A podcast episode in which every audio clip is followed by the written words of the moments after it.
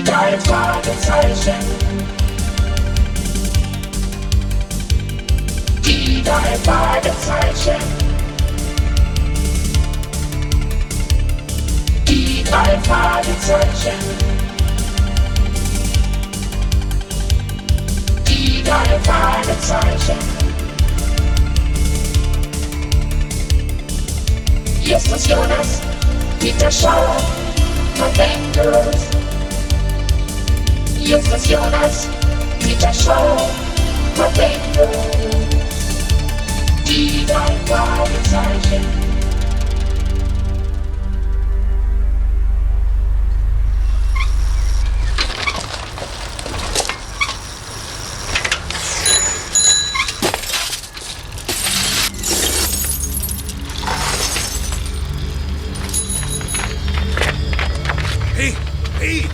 jemand hat die Scheibe von meinem Auto zerschlagen. Meine auch. Unerhört meine auch, das Fenster ist im Eimer. Und bei dem Auto da auch. Das gibt's doch nicht. Und der Täter ist über alle Berge. Verdammt, dass so etwas immer wieder passiert.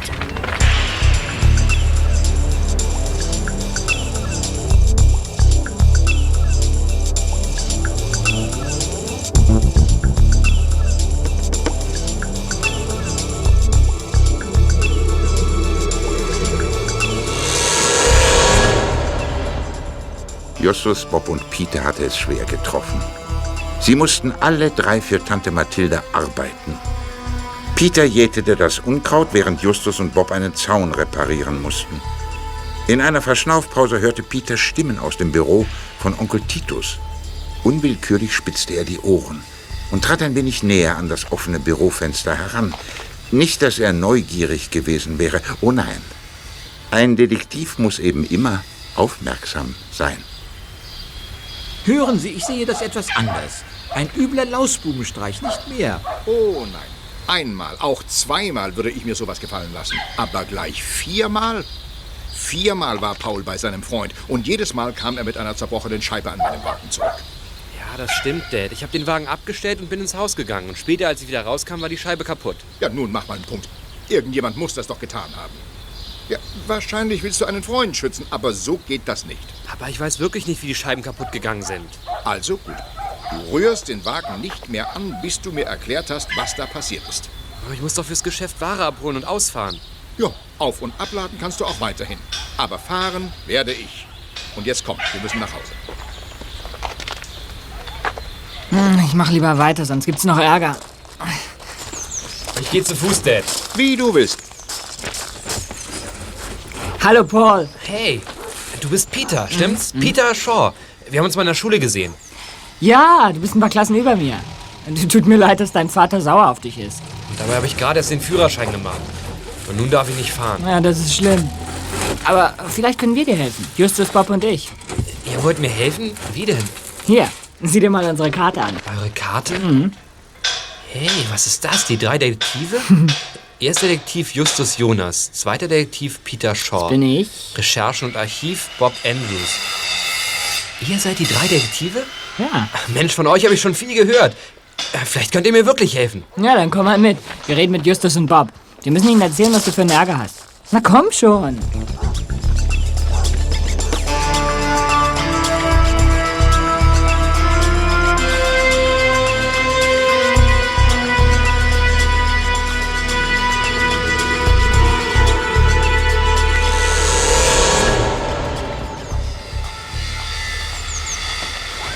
Es ist denkbar, dass Glas Ermüdungserscheinungen aufweist und ohne äußere Einwirkung zerspringt.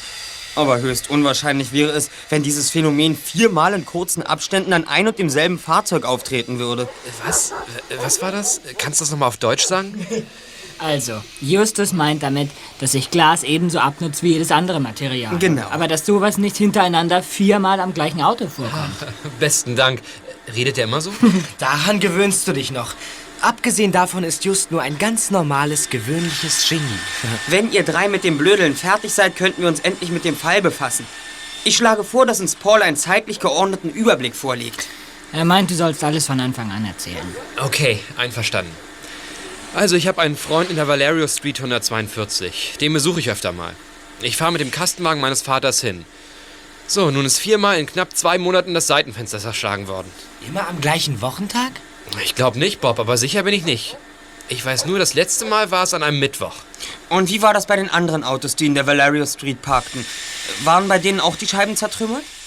Nicht, dass ich wüsste. Ich habe jedenfalls nicht darauf geachtet. Und gefragt habe ich danach auch nicht.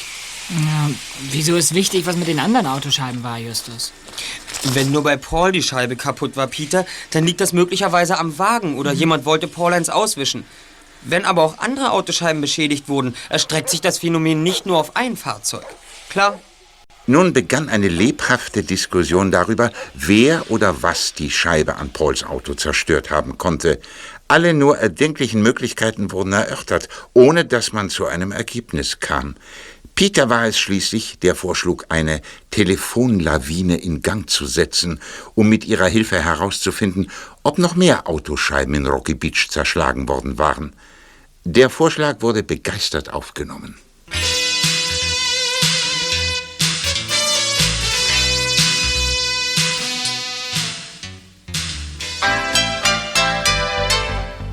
Am nächsten Morgen erschien Bob mit Paul auf dem Schrottplatz von Onkel Titus. Da Paul sozusagen ihr Auftraggeber war, führte Bob ihn in die versteckte Zentrale. Hier arbeiteten Justus und Peter über einem Stadtplan, den sie mit zahlreichen bunten Nadeln bespickt hatten. Hallo Justus, hallo Peter. Hallo. Hier bringe ich euch Paul. Justus, hat die Telefonlawine funktioniert? Kommt herein, ihr zwei. Das interessiert mich auch, Just. Was ist mit der Telefonlawine? Haben die Kinder von Rocky Beach uns geholfen? Und wie, Bob? Der Anrufbeantworter hat jede Menge Meldungen von gestern Abend und heute früh aufgezeichnet. Und auch jetzt kommen noch Anrufe an.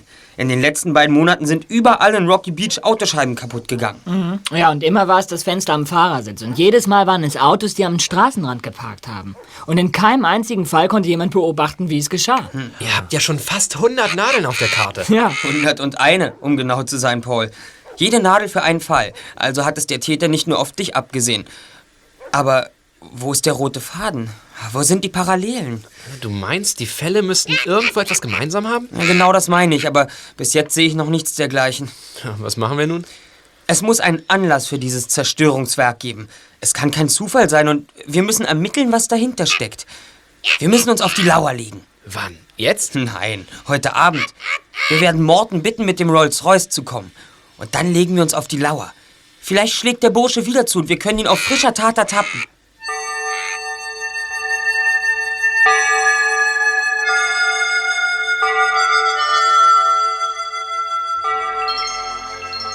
Am Abend holte Morton die vier Jungen mit dem Rolls-Royce ab. Paul war sichtlich beeindruckt. Er hatte nicht damit gerechnet, dass den drei Detektiven ein derartiger Luxuswagen zur Verfügung stehen würde. Auf der Fahrt zur Valerio Street erläuterte Justus, was er mittlerweile herausgefunden hatte. Wir haben also Nadeln auf den Stadtplan gepickt, klar? Mhm, klar. Wir waren hier dabei. Gut, Peter. Aber das war unbefriedigend. Ich habe nun für die beiden Tage Montag und Mittwoch gelbe und grüne Nadeln und für die erste erfasste Woche rote, für die zweite Woche weiße Nadeln verwendet. Ja und? War irgendetwas auffällig? Ja, das kann man wohl sagen. Die Nadeln mit den jeweiligen Farben verlaufen in gerader Linie. Immer eine Straße entlang, über den ganzen Stadtplan hinweg. Da ist also jemand die Straßen entlang gefahren oder gegangen und hat reihenweise Autoscheiben zertrümmert. Völlig richtig, Bob, nur... Nur was? Was stört dich, Justus? An jedem Abend, an dem Scheiben zu Bruch ging, sieht man auf der betreffenden Straße eine deutliche Lücke. Eine Lücke? Wieso eine Lücke? Ist doch einfach zu verstehen. Der Scheibenzertrümmerer hat auf einem Teilabschnitt der Straße eine Pause gemacht und sein Zerstörungswerk danach wieder aufgenommen. Nur an einem Abend oder an allen Abenden? An allen vier erfassten Abenden.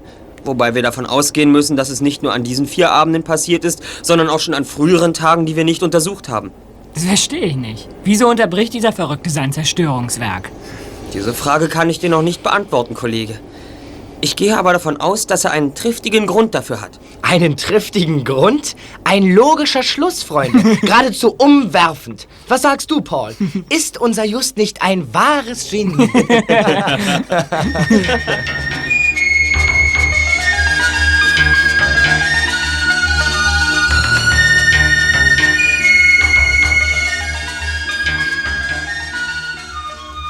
Bald darauf bezogen Paul und die drei Fragezeichen Position in der Valerio Street.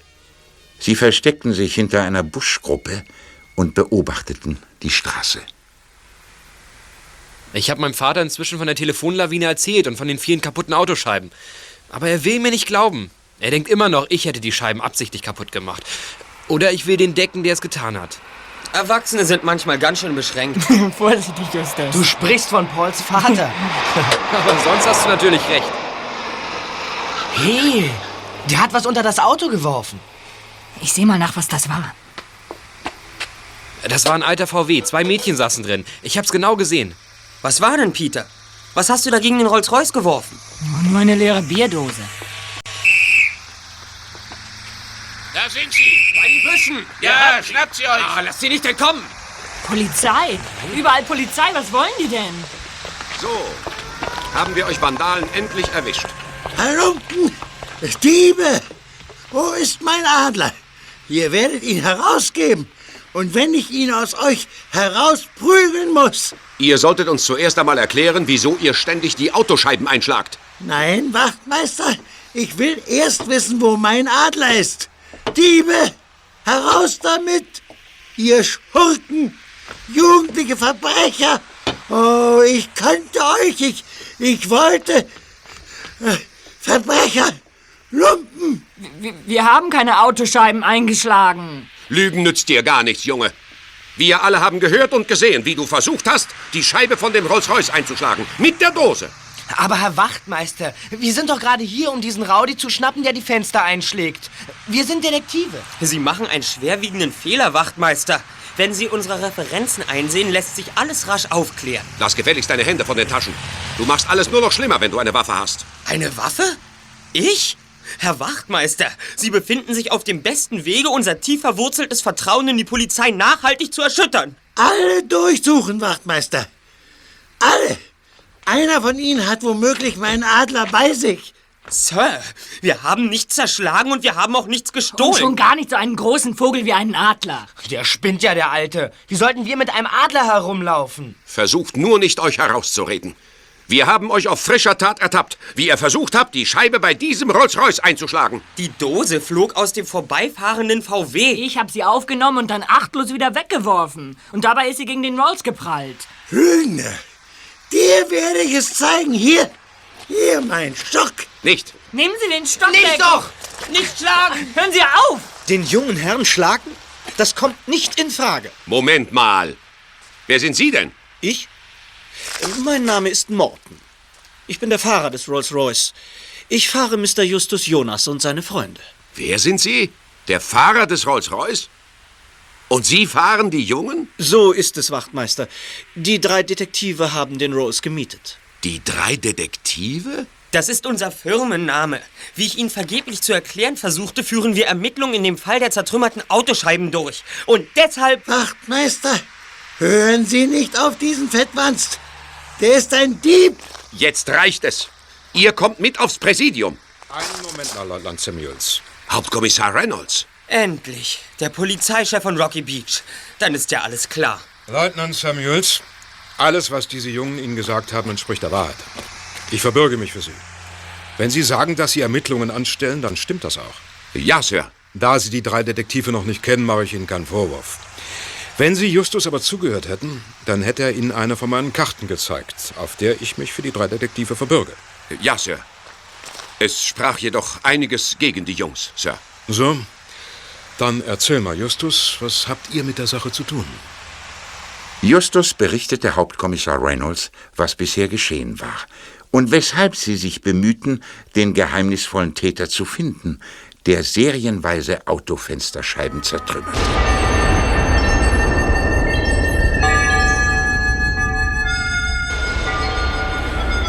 Tja, Justus, wir arbeiten nun schon seit sechs Wochen an diesem Fall und sind noch immer nicht weitergekommen. Genau genommen haben wir noch nicht einmal einen Verdächtigen. Weil Sie unfähig sind. Absolut unfähig. Aber so ist das. Mir wird der Adler gestohlen und die Polizei tut nichts. Falschparker aufschreiben. Ja, das können Sie. Aber dazu braucht man ja auch nicht zu denken. Pah. Entschuldigen Sie. Was hat das mit dem gestohlenen Adler eigentlich auf sich? Vorige Woche hat uns Mr. Jarvis Temple gemeldet, dass der Adler aus seinem Auto gestohlen worden ist. Er hat den Adler im Wagen vergessen. Als er ihn dann später holen wollte, war die Scheibe auf der Beifahrerseite eingeschlagen und der Adler war verschwunden. Na, wenn die Scheibe eingeschlagen war, könnte der Adler ja einfach weggeflogen sein. Lügner! Dieb! Du tust so, als wüsstest du nicht, um was es geht. Adler und wegfliegen. Von wegen. Natürlich. Jetzt begreife ich. Hier ist nicht von einem lebendigen Adler die Rede, sondern von einer Münze. Einer seltenen Münze. Richtig, es geht um eine sehr seltene Münze. Ein amerikanisches Geldstück. Die 10-Dollar-Goldmünze, geprägt im frühen 18. Jahrhundert. Die eine Seite zeigt einen Adler und daher nennt man die Münze einfach nur Adler. Na, da hören Sie es. Der kleine Ganove kennt sich mit Münzen bestens aus. Ach, Justus kennt sich überall bestens aus, ist aber kein Ganove. Na, fast überall. Aber ich versichere Ihnen, Mr. Temple, dass der Junge kein Dieb ist. Hallo, Kommissar. Ach, Sarah, da sind Sie ja. Mein Onkel ist sehr aufgeregt. Natürlich glauben wir Ihnen. Es freut mich, so aufgeweckte Jungen kennenzulernen. Ich bin Willard Temple und das ist meine Cousine Sarah. Ach, redet nur. Mich könnt ihr nicht überzeugen.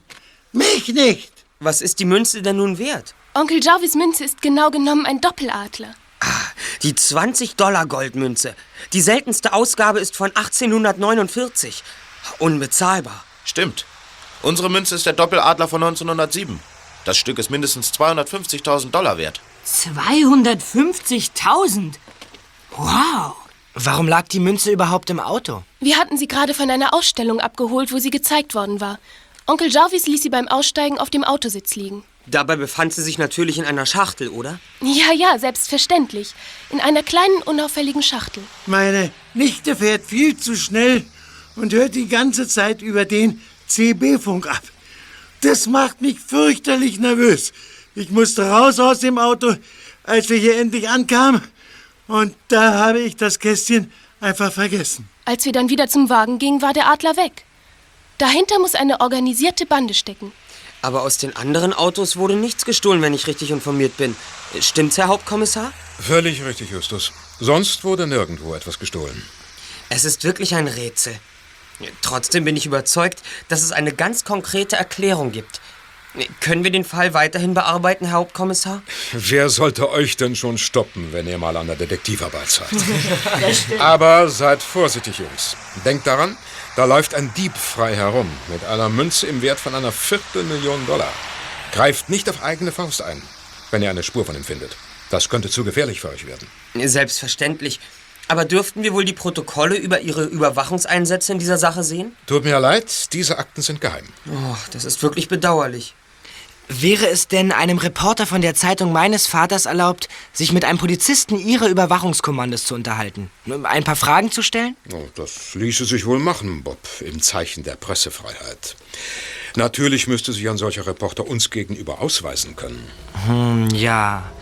Daran wird es dem Betreffenden natürlich nicht fehlen. Ja, ich sehe schon, Bob. Du wirst mit einem Presseausweis bei uns antanzen, den dein Vater für dich ausgestellt hat. Okay, aber vergiss nicht, dass meine Leute und ich alle Berichte mehrmals durchgegangen sind, ohne etwas von Bedeutung zu finden. Mag sein, Sir. Aber Bob soll es trotzdem versuchen. Er geht unbefangen an die Sache heran und entdeckt vielleicht etwas, was Sie übersehen haben.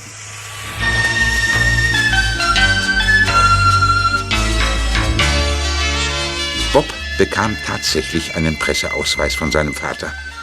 Damit ausgerüstet führte er Justus, Peter und Paul ins Polizeipräsidium. Und nun begann eine ebenso mühselige wie unergiebige Arbeit. Es gab eine Reihe von Verdächtigen, die in den Straßen und in der Nähe der Autos aufgetaucht waren, aber echte Hinweise auf den Täter fanden auch Paul und die drei Detektive nicht. Allerdings war da ein Radfahrer. Die vier Jungen sprachen über ihn, als sie wieder in der Zentrale waren. Der Mann mit dem Rennrad. Richtig, Peter. Der mit Sturzhelm, Schutzbrille, Rucksack und Kopfhörer. Mann, wenn das keine Maskierung ist. Alle Polizisten haben ihn gesehen. Aber keiner konnte feststellen, dass er etwas Ungewöhnliches getan hat. Der Radfahrer hat sich in keiner Weise verdächtig benommen. Der Polizist, mit dem ich gesprochen habe, sagte mir, es habe so ausgesehen, als wollte der Mann auf dem Rennrad etwas unter seinem Pulli hervorholen. Wir haben den Radfahrer ja auch gesehen, aber uns ist nichts Verdächtiges aufgefallen. Er ist die einzige Person, die bei allen Wacheinsätzen beobachtet wurde. Auffällig ist aber, dass nie eine Autoscheibe in einem Bereich eingeschlagen wurde, den die Polizei gerade überwachte. Justus, du glaubst doch nicht, dass der Täter wusste, welchen Straßenabschnitt die Polizei beobachtet. Hm, es hat aber den Anschein. Na und wie schlägt der Rennradfahrer die Autoscheiben ein? Kann mir das jemand mal sagen? Er müsste doch anhalten und mit einem schweren Gegenstand in die Scheiben schlagen, oder? Ja, und in keinem Polizeiprotokoll steht aber etwas von einem schweren Gegenstand. Völlig richtig, Kollegen. Wir müssen den Täter auf frischer Tat ertappen. Nur dann können wir klären, wie er die Scheiben zertrümmert. Und wie machen wir das? Mit der Telefonlawine. Wir haben gar keine andere Wahl. Nur wenn alle Kinder von Rocky Beach zusammenarbeiten, können wir den Übeltäter schnappen. Wer kann das sein? Keine Ahnung, aber wenn Justus abnimmt, wissen wir es. Gut, ich schalte den Lautsprecher ein, damit ihr mithören könnt. Justus Jonas von den drei Detektiven? Justus? Justus Jonas? Ja, am Apparat. Ah, Justus, hier ist Willard. Wir haben uns gestern Abend vor dem Haus meines Onkels Jarvis kennengelernt. Ich weiß, Mr. Temple. Was kann ich für Sie tun? Nun, was Hauptkommissar Reynolds über euch Jungen sagte, hat meinen Onkel sehr beschäftigt. Und nun ist er am Überlegen, ob er euch vielleicht damit beauftragen sollte, nach dem Adler zu fahnden. Er hat mich gebeten, euch anzurufen und die Honorarfrage zu klären. Wir fordern kein Honorar, Mr. Temple. Wir versuchen lediglich, anderen bei der Lösung ihrer Probleme behilflich zu sein. Und wenn man uns zur Unterstützung unserer Arbeit etwas anbietet, sagen wir nicht nein. Aha. Na, das hört sich ja ganz vernünftig an. Hm. Mein Onkel ist noch nicht ganz sicher. Vielleicht könntet ihr mal eben herkommen, um alles zu besprechen. Jetzt? Hm, Na gut, wir kommen. Ihr kennt doch unser Haus. Valeria Street 140.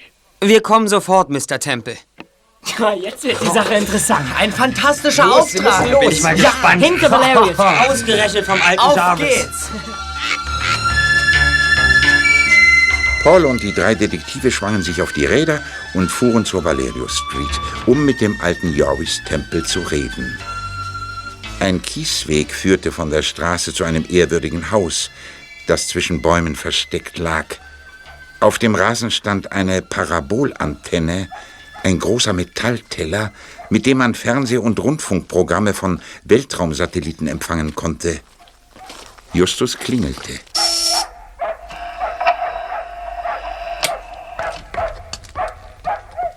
Hallo Jungs, kommt rein. Tag, Mr. Temple. Sagt Willard zu mir, Jungs. Aber kommt doch rein, lasst euch nicht zweimal bitten. Danke. Mein Onkel fühlt sich nicht wohl und er gab mir den Auftrag, mit euch über die Wiederbeschaffung des Adlers zu reden. Im Grunde genommen arbeiten wir schon lange an dem Fall. Zusammen mit Paul versuchen wir den Täter zu finden, der die Autoscheiben einschlägt. Naja, beides hängt ja zusammen. Ja, richtig, das war mir entfallen. Ja, es dürfte sehr schwierig für den Dieb sein, die Münze zu verkaufen. Wer sowas sammelt, der weiß doch sofort, dass die Münze gestohlen ist. Sowas wird ja auch veröffentlicht und damit in Sammlerkreisen schnell bekannt. Ja, es ist sehr schwierig, eine Münze wie diese zu verkaufen. Aber ich bin sicher, dass es dennoch genügend Möglichkeiten gibt. Sie denken an die Unterwelt. Äh, könnten Sie uns einen Hinweis geben? Ich? Nein, ich habe kaum eine Ahnung von dem Hobby meines Onkels. Hm. Dann müssen wir ihn eben selbst fragen. Mein Onkel? Oh ja, sobald er sich wieder besser fühlt. Vielleicht können Sie uns einige von den anderen Münzen zeigen, die Ihr Onkel hat, Willard. Aber ja doch, gern. Sie sind gleich nebenan, kommt.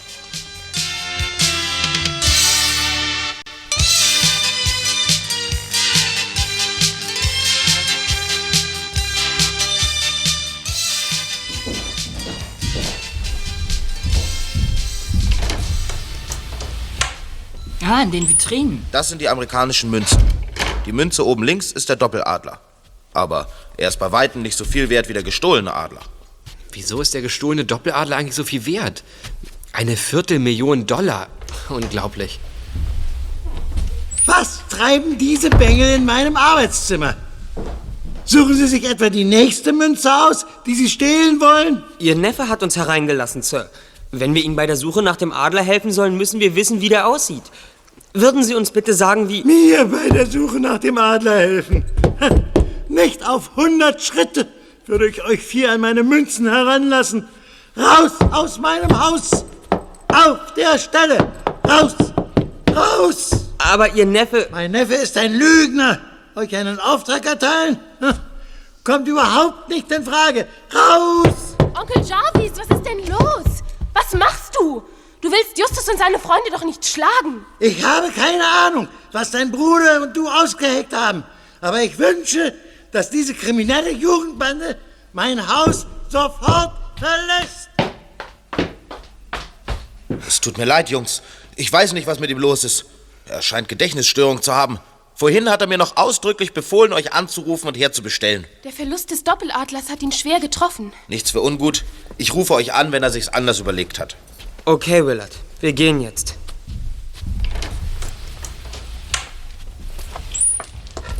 Ich melde mich dann bei euch. Naja, ist gut.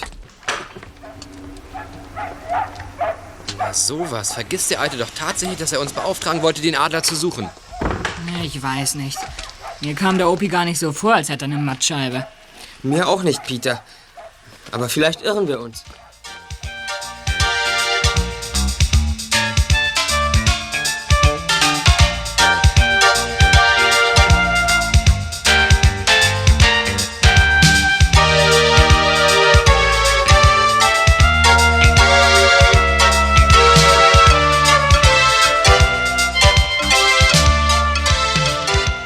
Justus, Bob, Peter und Paul machten sich nun daran, den Wagen von Pauls Vater gründlich zu durchsuchen. Sie hofften herauszufinden, womit die Fensterscheibe zerstört worden war. Aber alles, was sie nach langem Suchen fanden, war ein kleines Stückchen Blei. Was ist denn das? Sieht aus wie die kleinen Bleigewichte, die man zum Beschweren an einer Angelschnur hängt. da ist einer draufgetreten und hat das Ding platt gedrückt. Nein, nein, Moment mal, das ist kein Blei. Und es war hohl, bevor es platt gedrückt wurde. Auf jeden Fall kann man damit keine Glasscheibe durchschlagen. Dafür ist es nicht groß und nicht schwer genug. Wir nehmen es mit. Vielleicht hat es doch eine Bedeutung. Wir fahren jetzt zum Schrottplatz zurück.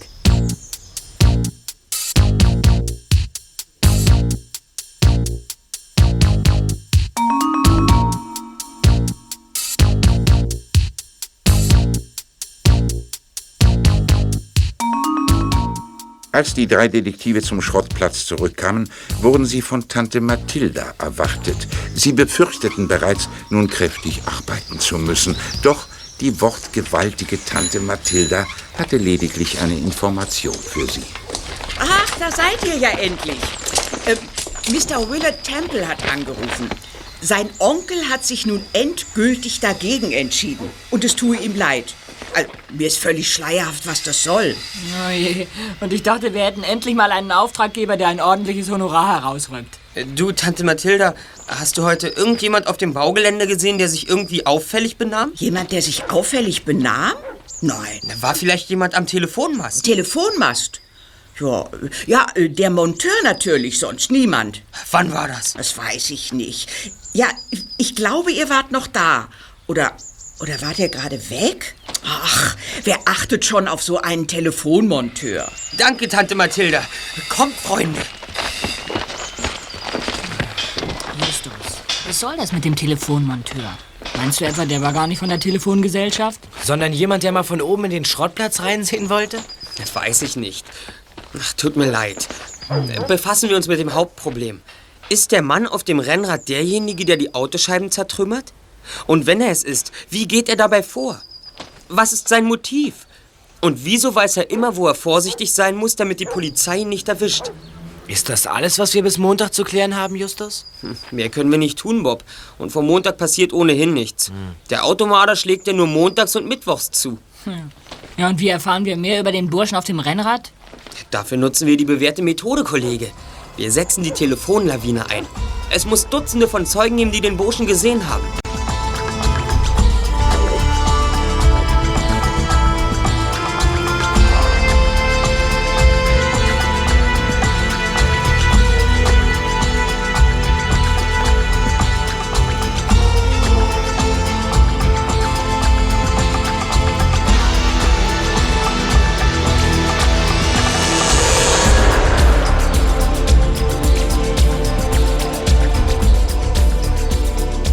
Wieder setzten die drei Fragezeichen die Telefonlawine in Gang. Die Frage an die Kinder von Rocky Beach lautete, wer hatte den Mann auf dem Rennfahrrad gesehen, der montags und mittwochs in der Abenddämmerung durch die Straßen von Rocky Beach fuhr? Und war irgendjemandem etwas Ungewöhnliches aufgefallen? Hatte der Mann auf dem Rennrad irgendetwas Auffälliges getan? Anrufe über Anrufe. Der Bursche wurde wirklich von vielen gesehen. Ja, schalt doch mal den Anrufbeantworter ein. Ich möchte hören, was unsere Freunde melden. Pass auf, Peter. Hier ist eine typische Meldung. Mhm. Olive Street, Bereich 900. Der Mann auf dem Rennrad kam am Mittwoch hier durch. Ich hatte den Eindruck, er zog etwas unter seinem Trikot hervor. Und da splitterte das Fenster an einem Chevrolet. Mehr konnte ich nicht beobachten. Oder der hier. Hier Olive Street, 700. Hausnummer. Der Bursche auf dem Rennrad mit Schutzhelm und all dem Zeugs fuhr an einem grünen Mercury vorbei. Und da zersprang ein Fenster. Ich konnte aber nicht sehen, ob der Radfahrer etwas tat. Wisst ihr was? Ich hab's. Der Kerl schießt mit einer Luftpistole um sich. Er verschießt kleine Bleistücke und die haben eine solche Wucht, dass dabei Fensterscheiben zerspringen. Bob. Ja. Ja, ich glaube, du hast recht. Er zieht die Pistole unter seinem Trikot hervor und schießt. Das dauert nur Sekunden und geht völlig lautlos vor sich. Ja, und ist im Halbdunkel nicht zu sehen. Bravo, Bob. ist noch eine Meldung auf dem Band, Justus? Naja, eine müsste noch drauf sein. Olive Street, 300er Nummern. Der Mann auf dem Rennfahrrad beschleunigte plötzlich und fuhr in eine Seitenstraße. Es hat ausgesehen, als ob er flüchtete. Jetzt wird mir alles klar. Er ist tatsächlich geflüchtet, weil ihn jemand gewarnt hat. Gewarnt? Wieso denn? Ja, und vor allem wie? Über Kopfhörer. Was? Über Kopfhörer? Wie geht das denn? Ganz einfach. Auf dem Gepäckträger hat er einen Rucksack. Und darin steckt ein Radio, mit dem er Amateurfunk, also CB, empfangen kann. Du meinst, er hört den Polizeifunk ab? Na klar, Bob. Deshalb weiß er immer Bescheid, wo die Polizei auf der Lauer liegt, um ihn zu erwischen. Und ich wäre nicht erstaunt, wenn er uns auch abhören würde. Was? Du spinnst ja. Er könnte unser Telefon abhören. Aber das klären wir später. Zunächst müssen wir herausfinden, warum der Radfahrer die Autoscheiben zertrümmert. Er hat was gegen Autos. Oder gegen Autoscheiben. Oder er ist ganz einfach ein Vandale, dem es Spaß macht, etwas zu zerstören. Oder der hat sie nicht alle. Glaube ich nicht. Ja, dann weiß ich nicht weiter. Aber du bist ja unser Genie. Du müsstest es doch wissen. Na, Freunde, fragen wir uns doch mal, wer eigentlich von diesen Untaten profitiert. Profitiert? Na, wer profitiert schon von einer kaputten Scheibe? Hey, Moment mal. Moment mal, die Hersteller von Autofenstern. Ja, glaubst du denn, dieser Bursche ist im Auftrag der Automobilindustrie unterwegs? Unsinn, Peter. Das hat nichts mit der Industrie zu tun, sondern allenfalls mit dem Ersatzteilhandel. Ich denke an die Firmen, die bei Glasbruch neue Autoscheiben verkaufen. Genau, Freunde. Und in eben dieser Richtung habe ich bereits recherchiert. Du hast. Hm. Was? Dann weißt du also schon viel mehr als wir? Und du stellst immer noch Fragen? Ich habe mich umgehört, Peter. Es gibt nur eine Firma in Rocky Beach, die Ersatzscheiben für alle Autotypen liefert. Die Margin Glass Company. Wow.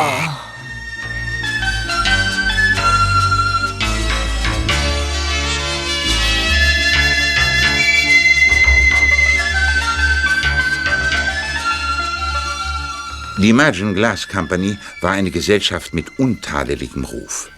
Justus, Bob, Peter und Paul suchten die Glashandlung auf, fanden zunächst aber nichts heraus.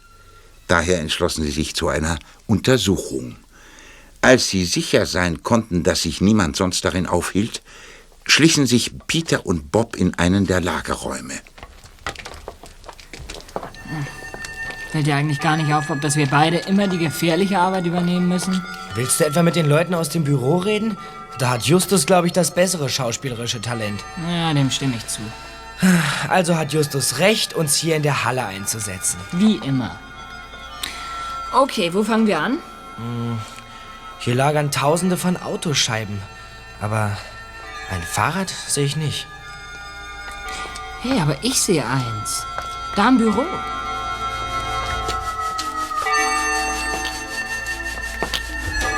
Mensch, Bob, das ist sogar ein Rennrad. Tatsächlich.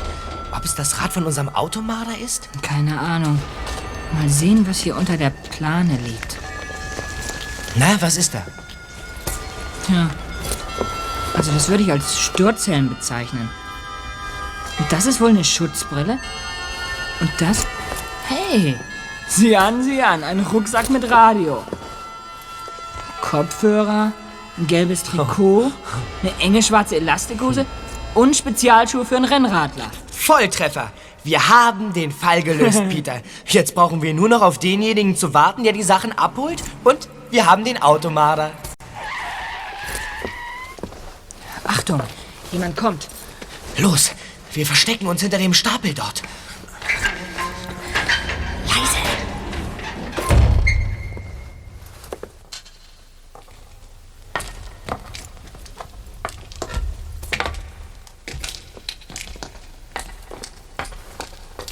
Er kommt hierher. Ein junger Mann. Er geht ins Büro. Mensch, Bob. Er nimmt den Sturzhelm und die anderen Sachen. Er will damit verschwinden. Er will Beweise beseitigen. Das müssen wir verhindern. Hey, hallo! Peter, bist du denn verrückt? Bleib hier! Finger weg von den Sachen! Was wollt ihr hier? Wir wollen dem Automater auf die Finger klopfen. Sein Werkzeug haben wir schon gefunden. Und damit haben wir alle Beweise, die wir benötigen. Sie sind der Automater. Hello! Peter! Er hat eine Pistole! Peter, nein, nicht! Ich hab ihn, Bob! Ich hab den Burschen! Lauf, hol Justus! Lass mich los! Verdammt! Lass mich los! Ich denk gar nicht dran. Glaubst du, ich hab dir deine blöde Pistole weggenommen, damit du jetzt abhauen kannst? Ganz bestimmt nicht, mein Lieber. Nun lauf doch schon, Bob! Hol die Polizei! Los doch, worauf wartest du?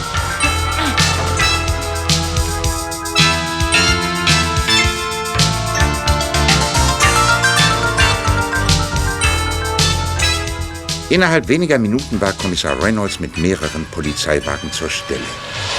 Polizisten holten den Automarder aus der Lagerhalle. Peter hatte ein großes Lob von Kommissar Reynolds erwartet, doch der ranghöchste Polizeibeamte von Rocky Beach blickte ihn sehr ernst und tadelnd an. Da hast du Glück gehabt, Peter. Der Automarder hat dich mit einer Luftpistole bedroht, aber du hast ihn trotzdem angegriffen. Eine Luftpistole aber ist kein Kinderspielzeug, sondern eine sehr gefährliche Waffe. William! William! Was ist denn hier los, mein Junge?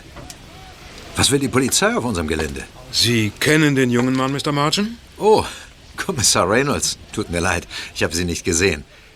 Ob ich den jungen Mann kenne? Aber natürlich doch. Das ist mein Sohn William. Aber wieso halten die Polizisten ihn fest? Und wer sind diese Jungen? Gehört dieses Rennrad Ihrem Sohn? Und der Helm dort? Und die Brille? Das Fahrrad? Ja. Montags und mittwochs trainiert William beim Radsportverein. Aber seine Ausrüstung bewahrt er zu Hause auf, nicht im Betrieb. Was soll das Zeug hier, William? Tut mir leid für Sie, Mr. Margin, aber ich habe keine gute Nachricht für Sie. Kommissar Reynolds erzählte die ganze Geschichte von dem Automarder, der seit Wochen Autoscheiben in der Stadt zertrümmerte. Autofenster hat er zerschossen? Erst vor drei Monaten habe ich ihm den Posten eines Verkaufsleiters für Autoglas übertragen. Das hat er sehr gut gemacht. Wir erzielten höhere Umsätze als je zuvor. Ich. Oh Gott. Jetzt begreife ich. Die Aufträge kamen zustande, William, weil du die Scheiben zertrümmert hast. Genau, Sir. William hat die Autoscheiben zerschossen, um den Umsatz ihrer Firma zu erhöhen. Ich wollte doch nur, dass du mit mir zufrieden bist, Papa. Jetzt müssen wir nur noch herausfinden, was Sie mit dem Adler gemacht haben, William. Mit dem Adler? Ich weiß nichts von einem Adler. Bei dem Adler geht es um eine seltene Goldmünze, die einen Wert von 250.000 Dollar hat. D damit habe ich nichts, überhaupt nichts zu tun. Wirklich nicht. Ja, und das glaube ich Ihnen sogar, William. Was sagst du da, Justus? Er hat den Adler nicht gestohlen? Hör mal, Justus. Weißt du vielleicht etwas, was wir nicht wissen? Das hoffe ich doch, Kommissar. Ich bin mir nur noch nicht ganz sicher. Ich glaube, ein Trittbrettfahrer hat den Adler gestohlen. Ein Trittbrettfahrer? Was soll das nun wieder? Viele Straftäter begehen ihre Untaten immer nach der gleichen Methode. Wenn das bekannt wird, machen sich oft andere Kriminelle diese Tatsache zunutze. Sie verüben ein Verbrechen und gehen dabei nach der gleichen Methode vor wie der Serientäter. In der Hoffnung, dass dieses Verbrechen dann auch dem Serientäter zugeordnet wird. Ich verstehe. Und solche Täter nennt man dann Trittbrettfahrer? Genau, Peter. Und mit so einem Typ haben wir es hier zu tun. In diesem Fall wurde ein Autofenster zertrümmert und etwas aus einem Auto gestohlen. Mhm. Der Täter hofft, dass die Polizei William Margin als Täter verdächtigt, nicht aber ihn. Ist das eine Vermutung, Justus, oder ist es mehr? Ich denke, es ist mehr. Der Adlerdieb fühlte sich zunächst sicher. Aber dann erfuhr er, dass wir Detektive uns eingeschaltet haben und er zapfte unsere Telefonleitung an, um uns abzuhören. Wir wurden abgehört? Bist du sicher? Ja, absolut sicher. Verschiedene Anzeichen deuten darauf hin. Außerdem habe ich das Telefon überprüft und ein elektronisches Gerät gefunden, das meinen Verdacht bestätigte. Hm, Das ist ein Ding. Abgehört. Aber wozu? Der Adlerdieb hat William Margin, den Automarder, schon lange über Funk vor der Polizei gewarnt. Erinnert ihr euch? Dort, wo die Polizei lauerte, wurden nie Scheiben zerschlagen. Ja, das stimmt. Über Kopfhörer wurde ich vor der Polizei gewarnt. Aber plötzlich war nicht nur die Polizei dem Automarder auf der Spur, sondern auch wir. Der Adlerdieb musste uns abhören, um sicher zu sein, dass der Automarder nicht entlarvt wurde. Aber Justus, warum sollte der Adlerdieb den Automarder schützen? Ganz einfach. Solange der Automarder nicht entlarvt wurde, brauchte der Adlerdieb sich nicht vor der Entdeckung zu fürchten. Ja, das leuchtet ein. Und wer ist der Adlerdieb? Kannst du mir das auch sagen, Justus? Noch nicht, Kommissar. Aber ich bin sicher, dass wir ihn schon bald überführen können. Okay. Mr. Margin, es tut mir leid, wir müssen Ihren Sohn ins Präsidium bringen. William, nun bist du wenigstens kein Dieb. Aber wie konntest du das tun und so viele Scheiben zertrümmern? Ich wollte den Umsatz in die Höhe treiben. Ich wollte der beste Mann im Verkauf sein. Ist das falsch? Ich wollte, dass du stolz auf mich bist, Papa. Stolz? William, du wolltest etwas darstellen. Es sollte so aussehen, als wärst du mein bester Verkäufer. Du wolltest wichtig sein, aber nicht etwa etwas Wichtiges leisten. Nun, du wirst den Schaden bezahlen, den du angerichtet hast.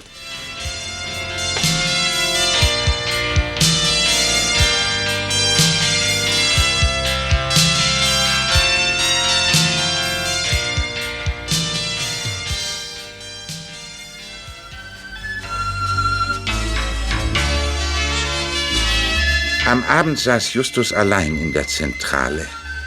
Er lächelte selbstgefällig, als er zum Hörer griff und wählte.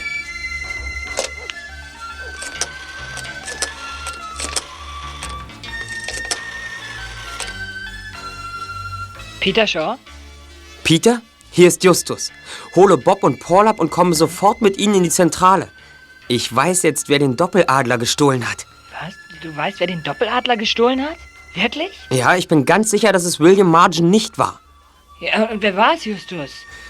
Das werde ich euch sagen, wenn ihr hier seid. Ich habe einen unwiderlegbaren Beweis. Er liegt in der Werkstatt. Wenn ich euch den Dieb genannt habe, werden wir dem Kommissar das Beweismaterial übergeben. Kannst du mir nicht einen kleinen Tipp geben? ich sage nur, unser Trittbrettfahrer hat einen kleinen, aber alles entscheidenden Fehler gemacht. Bis gleich. Bis gleich.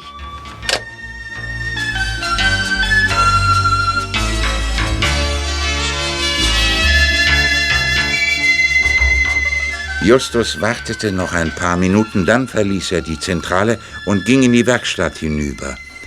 Dort versteckte er sich. Nach wenigen Minuten schon vernahm er Geräusche, die ihm verrieten, dass sich ihm jemand näherte. Eine dunkle, maskierte Gestalt erschien in der Tür. Sarah Temple, wenn ich mich nicht irre. Justus Jonas! Ich hätte es mir wirklich von Anfang an denken müssen. Sie kennen sich in Elektronik, in Radio- und Fernsehtechnik aus. Sie haben CB-Funk im Auto. Ja, und? Sie waren es, der den Automarder immer wieder gewarnt hat, weil sie den Doppeladler gestohlen haben. Und Sie haben auch unser Telefon angezapft, um über unsere Aktivitäten informiert zu sein. Deshalb habe ich auch meine Freunde angerufen. Ich wollte, dass Sie das Gespräch abhören und mir dann hier in die Falle gehen. Na gut, ich habe dich belauscht. Gib mir den Beweis. Sie haben Ihren Onkel an dem Abend gefahren, als die Münze verschwand. Sie haben gesehen, dass er die Münze im Auto vergessen hatte. Und als er im Haus war, haben Sie kurz entschlossen die Scheibe zertrümmert und die Münze aus Ihrem eigenen Auto genommen. Es sollte so aussehen, als sei Ihr Onkel das Opfer des Automarders. Ich war im Recht. Ich brauche das Geld. Nie gibt mir mein Onkel Geld. Er ist unerträglich geizig. Gib mir den Beweis und ich teile mit dir, sobald ich die Münze verkauft habe. 50.000 Dollar für dich. Tja, wenn Sie nicht gleich am Anfang einen Fehler gemacht hätten, wären Sie vielleicht ungeschoren davongekommen. Du kannst reich werden. Du kannst dir alle Wünsche erfüllen. Nein, Miss Temple. Nicht alles kann man kaufen. Gib mir den Beweis. Den gibt es nicht. Dies hier ist eine Falle. Ich war sicher, dass Sie oder Ihr Bruder Willard oder Sie beide zusammen den Adler gestohlen haben. Sie haben mir beide so getan, als wollte Ihr Onkel uns als Detektive einschalten. Aber das geschah nur, damit Sie, Sie, Miss Temple, für einige Zeit ungestört an unserem Telefon herumwerkeln konnten. Nun gut, um zu wissen, wer es war, musste ich wissen, wer unser Telefon abhört. Äh, Was hat dich darauf gebracht, dass ihr abgehört werdet? Alle Informationen, die wir durch das Telefon erhielten oder weitergaben, führten dazu, dass der Automater sofort gewarnt wurde. Es gibt also keinen Beweis? Vorläufig nicht. Dann werde ich... Sie werden gar nichts, Miss Temple. Lassen Sie die Eisenstange fallen. Sie sind verhaftet. Wir haben alles mitgehört. Ein Glück. Sie sind da, Herr Kommissar. Oh, ich dachte schon, sie zieht mir die Eisenstange über den Schädel. Oh nein, Justus Jonas. Das konnten wir auf keinen Fall zulassen. Dabei wäre womöglich dein Gehirn beschädigt worden. Ich gestehe, Hauptkommissar Reynolds, das war auch meine Befürchtung. Durchsuchen Sie Miss Temple. Ich bin sicher, dass sie die Goldmünze noch hat. Das glaube ich allerdings auch. So eine wertvolle Münze lässt sich nicht so ohne weiteres verkaufen. Bravo, Justus. Ich wusste doch, dass du den Fall lösen würdest. Danke, Peter, danke. Eines muss ich jedoch zugeben. Ich hätte viel früher auf die Lösung kommen müssen. Ach, tatsächlich, du kriminalistisches Genie. Ja, Sir. Denn ich habe übersehen, dass Miss Temple das Autofenster auf der falschen Seite zerschlagen hat. Auf der falschen Seite? Wie kommst du darauf? Ja, der Automarder fuhr mit dem Fahrrad an den Autos vorbei. Er zerschoss die Scheiben auf der Fahrerseite der Autos. Miss Temple aber zertrümmerte die Scheibe auf der Beifahrerseite. Und dadurch hat sie sich letztendlich verraten. Denn in der ganzen langen Serie der zertrümmerten Scheiben gab es nur eine einzige Scheibe, die auf der Beifahrerseite zu Bruch ging. Alles klar, Kollegen? Die drei Fragezeichen. Die drei Fragezeichen. Die drei Fragezeichen. Justus Jonas, Peter Schauer, Verwendlos. Justus Jonas, Peter Schauer, Verwendlos. Die drei Fragezeichen.